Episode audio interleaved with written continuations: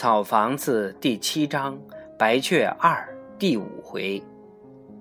桑桑读六年级的第一学期时，因蒋一伦多次向桑乔请求，桑乔又十分爱惜蒋一伦的才能，在桑乔与上头进行了多次疏通之后，蒋一伦又得到同意，被调回油麻地小学。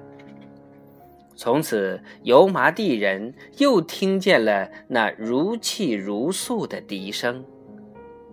蒋一伦到了星期六傍晚才回去，而星期天下午太阳还有好高，他又赶回到学校。老师们跟他开玩笑：“新娘子别跟人家跑了。”蒋一伦朝老师们笑笑。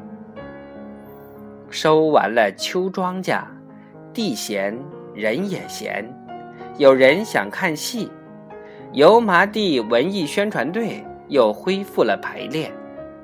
桑乔还忘不了那出《红菱船》，就对蒋一伦说：“红菱船不能丢。”蒋一伦头天晚上就把那只新买的笛子擦了又擦，擦得像只金属。做成的笛子，但白雀说他要去江南看他的母亲，没有来参加宣传队。桑乔丢不下红菱船，找了另一个女孩来顶白雀。排练起来之后，桑乔觉得这女孩虽不及白雀，倒也有另一番情调，不算满意。也谈不上不满意。蒋一伦吹笛子，只觉得吹得没意思，他心里老恍惚着，先以为是白雀在那儿表演，等认清了不是，笛子就吹得跟不上劲，心思一走，熟透了的一支曲子还吹得结结巴巴。桑乔不该再捡起这出红菱船。这天晚上，蒋一伦将桑桑叫到花园里，犹豫了一阵，从口袋里掏出一封信来。桑桑，还能帮我送一封信吗？桑桑小，桑桑不会多想，就把信接过来。可是走在路上。桑桑没有了从前送信时的那种新鲜感、神秘感和一种说不太清楚的兴奋。桑桑走得很慢，仿佛自己在做一件自己不太明白、拿不准的事情。他还在打谷场上的一只拖上岸来的木船上坐了一会儿，他要想一想。但他又不会想，只是把信拎在手里甩了两下，就又走了。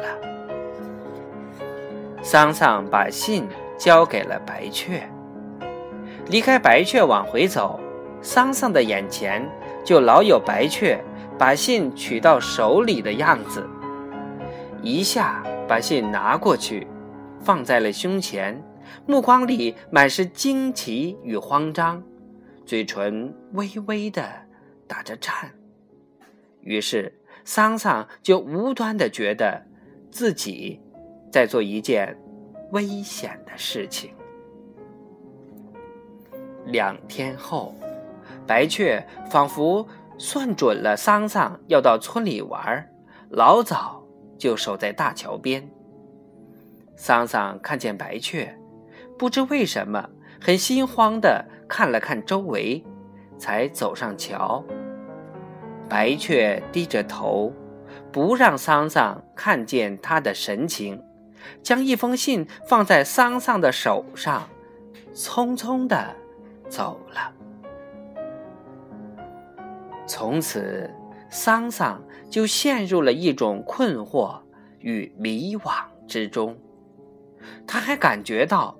蒋一伦与白雀也一样困惑和迷惘。他在困惑与迷惘中，帮着蒋一伦与白雀传递着信。